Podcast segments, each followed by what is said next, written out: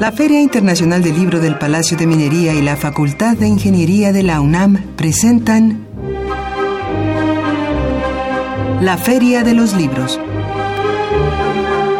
Un acercamiento a la lectura.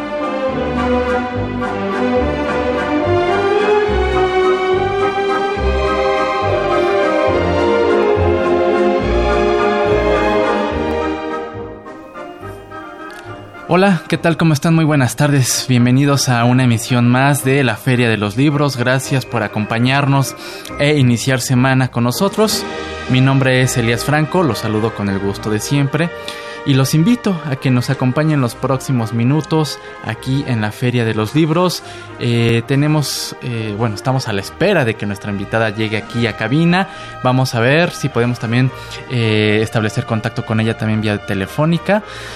antes de comentar de qué hablaremos esta tarde, permítame recordar nuestras vías de comunicación. Usted puede llamarnos al 55 36 89 89. Envíenos un tweet a arroba ferialibros. Envíenos sus comentarios, sus sugerencias, sus opiniones al correo electrónico laferiadeloslibros. También eh, puede seguir esta transmisión a través de internet en www.radio.unam.mx y los invitamos a visitar la página oficial de la Feria del Libro del Palacio de Minería, que ya está próxima a arrancar el próximo 21 de febrero, filminería.unam.mx. Usted podrá seguir todo lo que vaya a suceder en esta edición de la feria en su página web y por supuesto en el Facebook oficial Feria Internacional del Libro del Palacio de Minería. Si em, usted tiene la posibilidad, y por supuesto también lo invitamos a escuchar emisiones anteriores de la Feria de los Libros, puede eh, hacerlo en www.radiopodcast.unam.mx. Y pues esta tarde eh, tenemos en la mesa pues la revista Interdisciplina. Esta es una publicación del Centro de Investigaciones Interdisciplinarias en Ciencias y Humanidades de la UNAM y en este número, en el número 6, nos entregan este, eh, esta, este, pues esta publicación dedicada a diálogos de coloniales. todos los colaboradores que participan en esta, en esta publicación pues hacen un acercamiento y una reflexión en torno a los conceptos de religión, colonialidad religiosa, en fin. Eh, Andrea, eh, Andrea Mesa Torres, ella es editora de, de este número y eh, pues estamos en espera de que llegue aquí a nuestras instalaciones y poder platicar todo en torno a esta publicación, sin duda de gran interés, por supuesto, de aquí de casa de la UNAM. Tenemos nuestra acostumbrada cápsula de novedad editorial para esta semana Así que prepare pluma y papel. No se puede perder también nuestra recomendación de cartelera de actividades en torno al libro y la lectura para esta semana.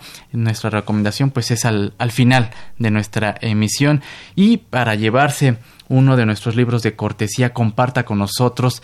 ¿Cree usted que existe relación entre el, entre el tema de lo divino y las ciencias sociales?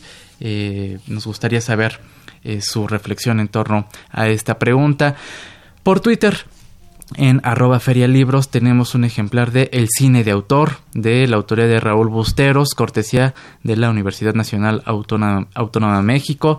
Tenemos un ejemplar de el título El Sur pide palabra, El futuro de una Europa en crisis de Shreko Horvat y Slavoj Zizek, cortesía de los libros del Lince.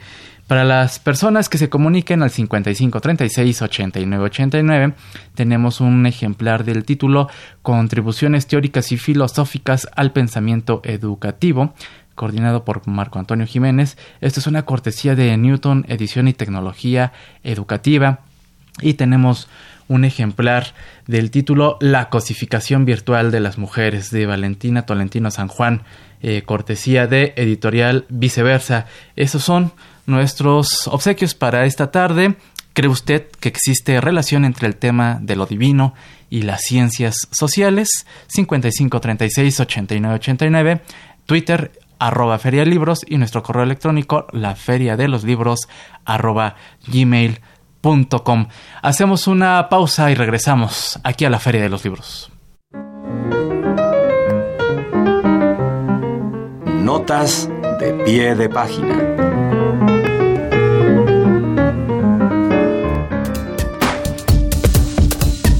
Ediciones Cali Arena presenta El Teatro de la Mente, de Bruno Estañol. En rigor, todos los escritores son extraños.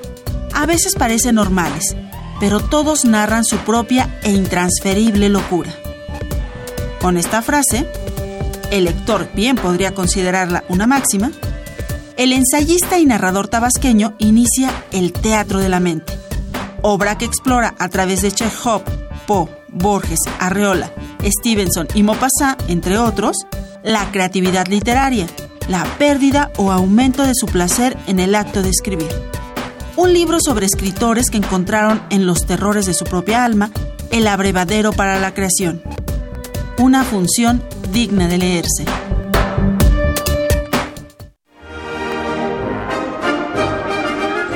Escuchas la Feria de los Libros.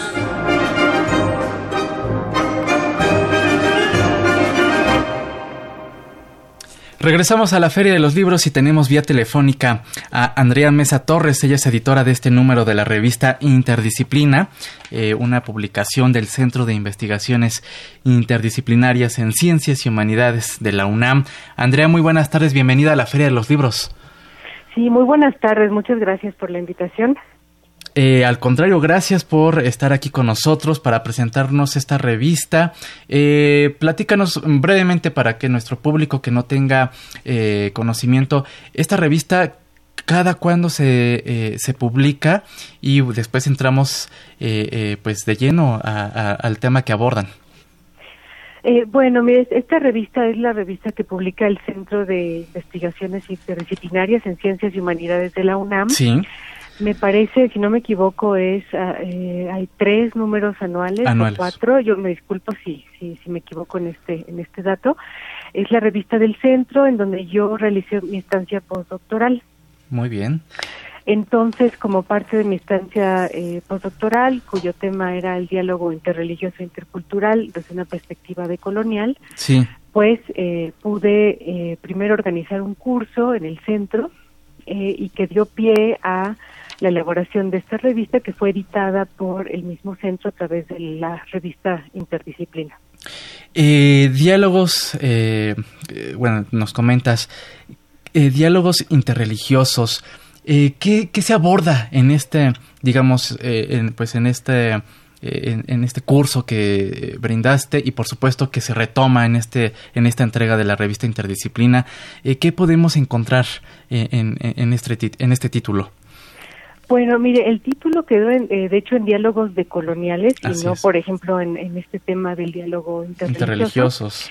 Justamente porque, además de temas que abordaban la interreligiosidad o la interespiritualidad, también ahí hubo un problema con el término religión que de pronto eh, desde una mirada crítica no era tan tan viable como el término espiritualidad o vínculos con lo divino o tradiciones sagradas. Entonces de ahí me alejé de este, de este término interreligioso por esta razón como conceptual, pero también porque la revista no nada más em, eh, contiene artículos de esta temática, sino que también aborda, por ejemplo, el tema de las migraciones desde una mirada decolonial, el tema de los derechos humanos, eh, desde, eh, desde una mirada decolonial. Entonces aquí se apartaba un poco del tema, digamos, eh, espiritual, pero eh, eh, digamos eh, mantenía este el tema de la decolonialidad, por eso el título quedó en diálogos decoloniales, aunque lo que aborda la revista sí en los primeros artículos es más el tema de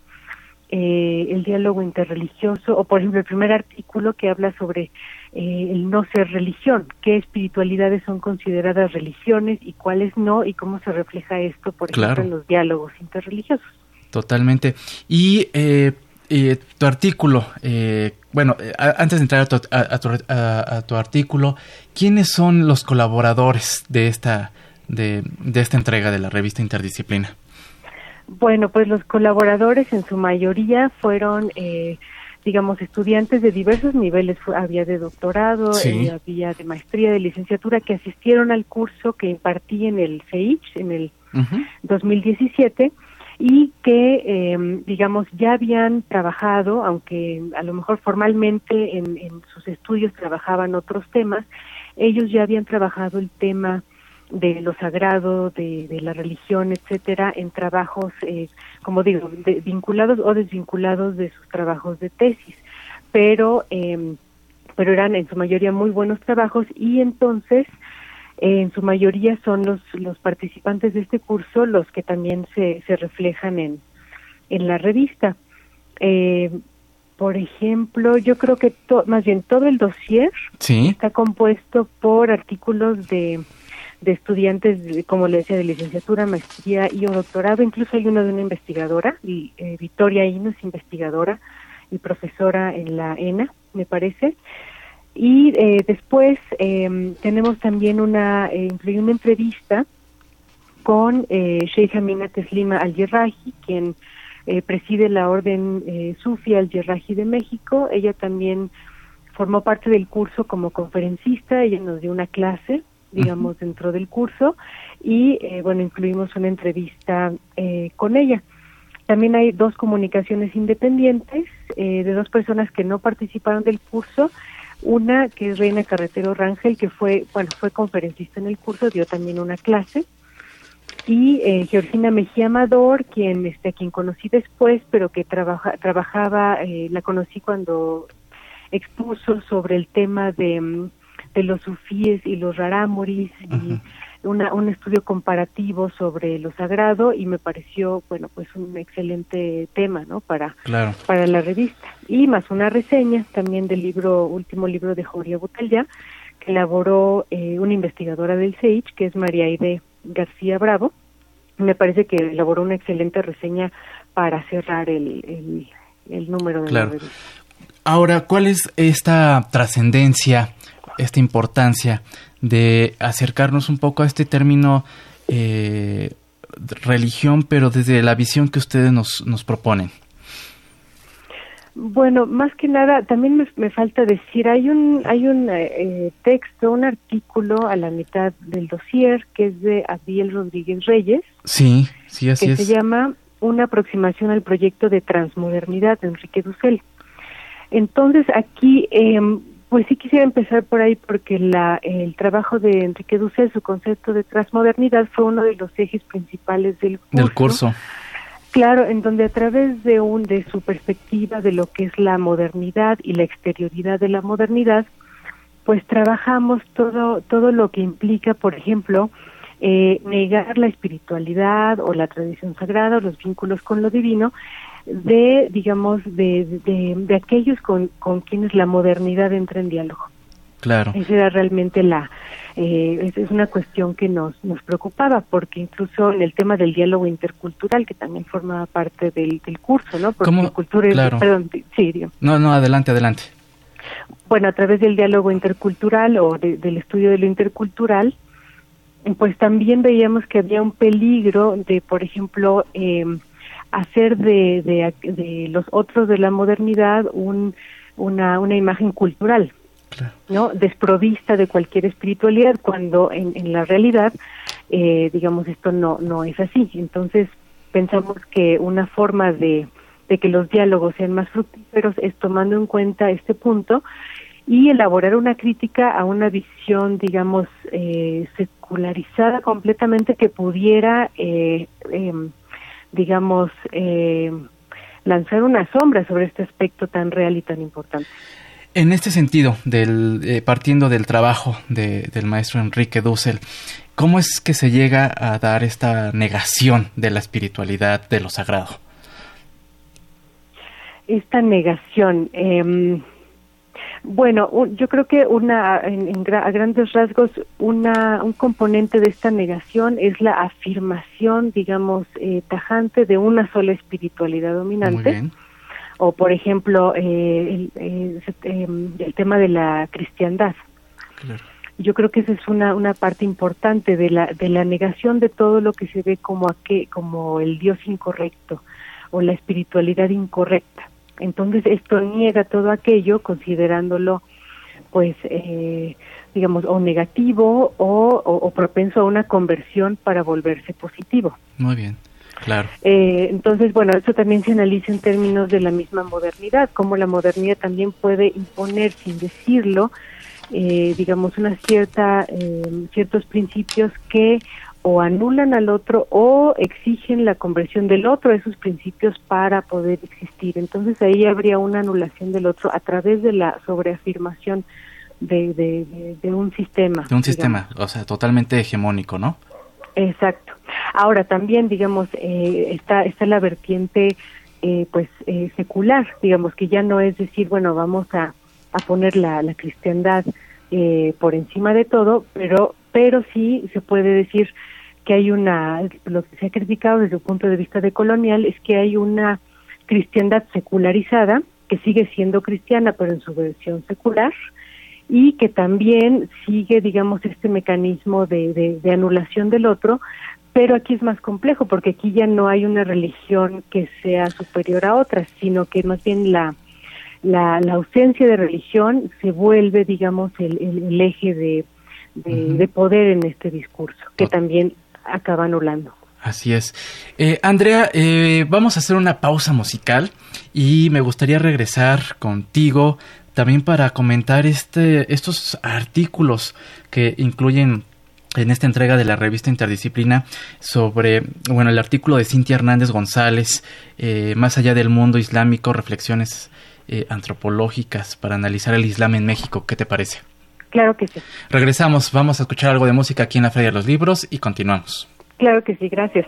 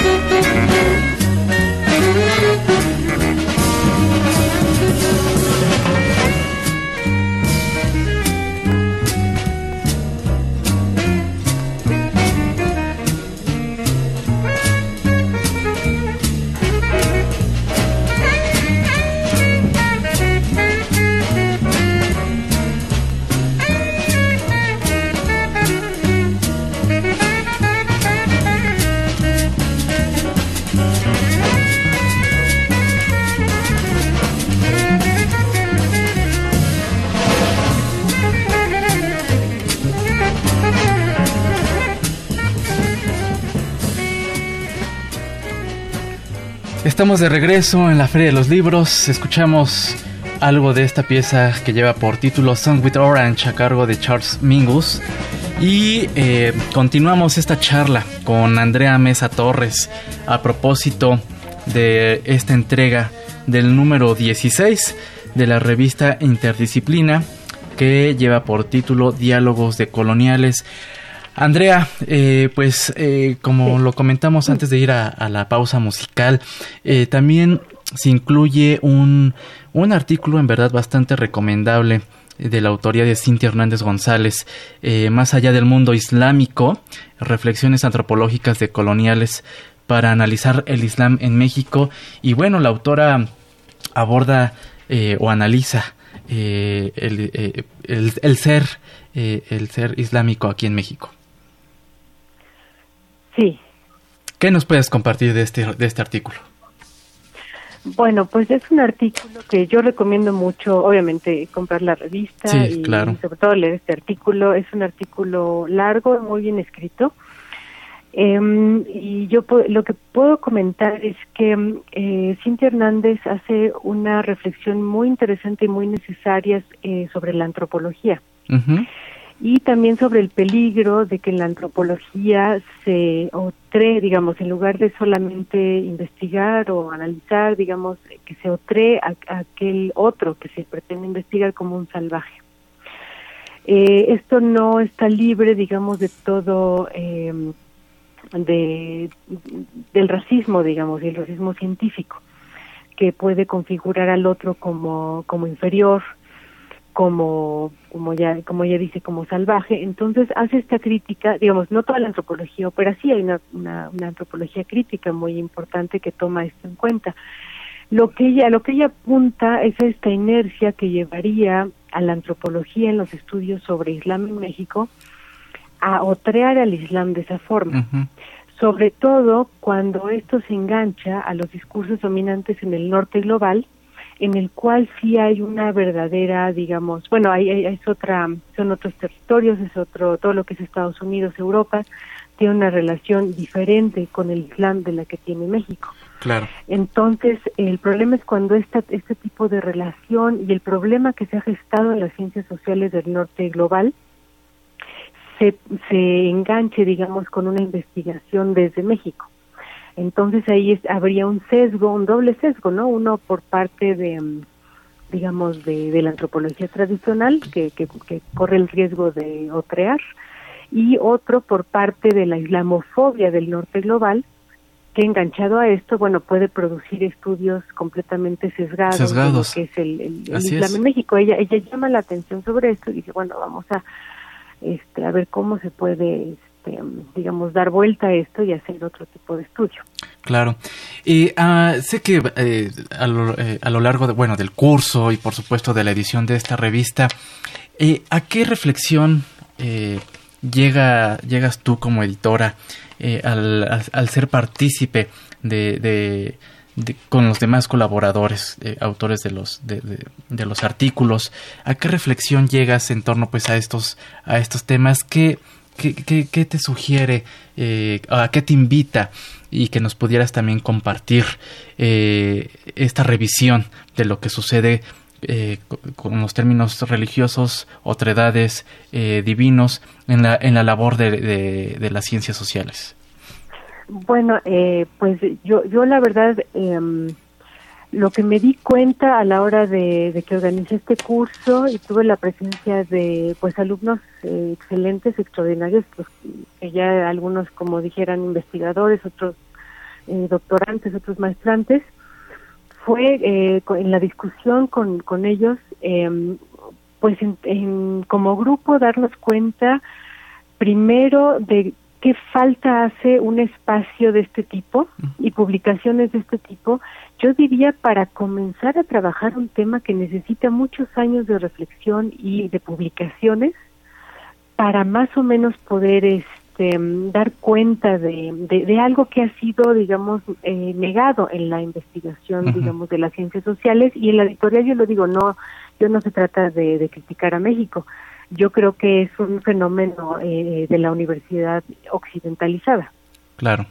Entonces no se trata de México, pero México es un, digamos, un eh, terreno muy fértil porque a diferencia de países, eh, algunos países europeos, en México hay una eh, hay un porcentaje grande de población que tiene una religión, una espiritualidad, que practica una fe, alguna tradición sagrada. Exactamente.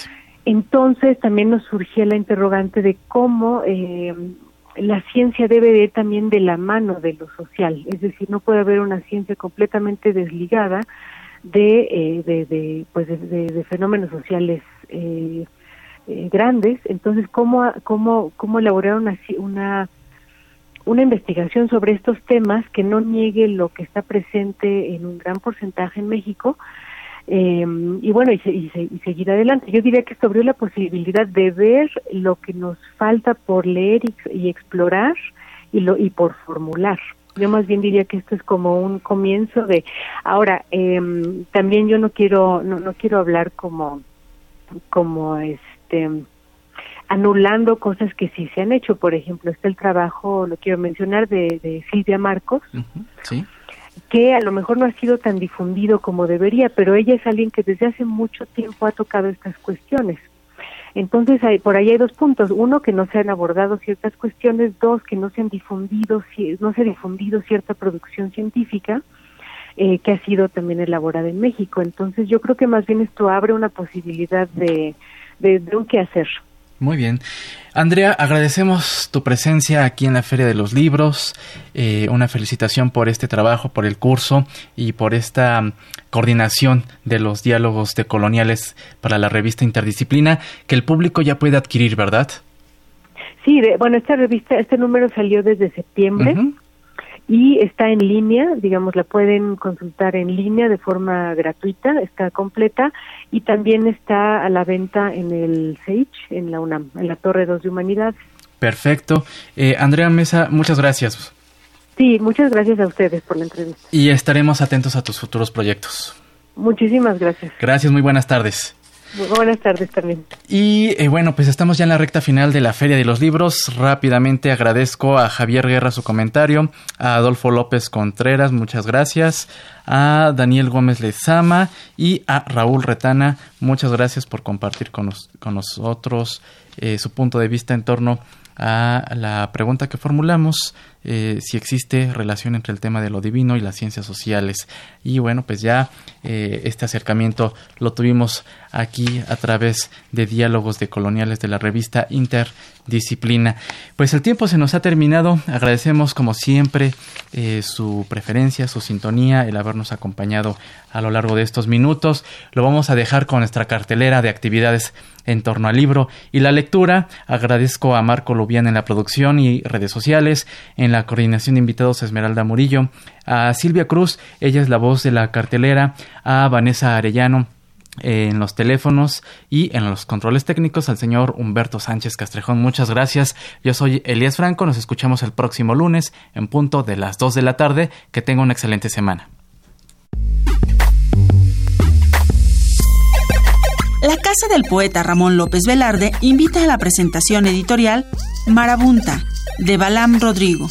En esta entrega, llena de verdad, vida y muerte, el poeta chiapaneco ilustra a través del lenguaje la diáspora centroamericana hacia Estados Unidos. La cita es el martes 29 de enero a las 19 horas en el Café Bar Las Hormigas, ubicado en Álvaro Obregón número 73, Colonia Roma. La entrada es libre. El Centro de Creación Literaria Javier Villarrutia invita al curso introductorio J.D. Salinger, Acechos al Cazador. Los interesados podrán adentrarse en la obra del escritor norteamericano, reflexionando sobre la influencia que tuvo en la cultura popular y en la literatura universal.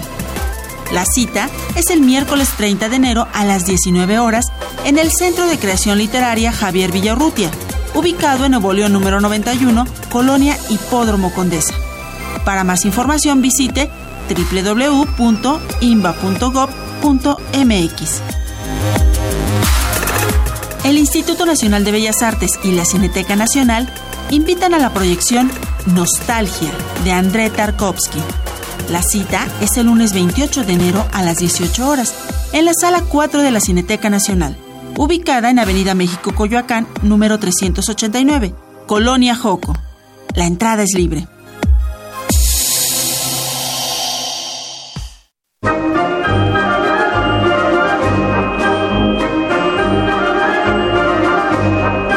La Feria de los Libros.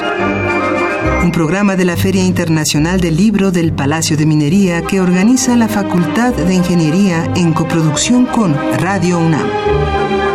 Idea original Fernando Macotela.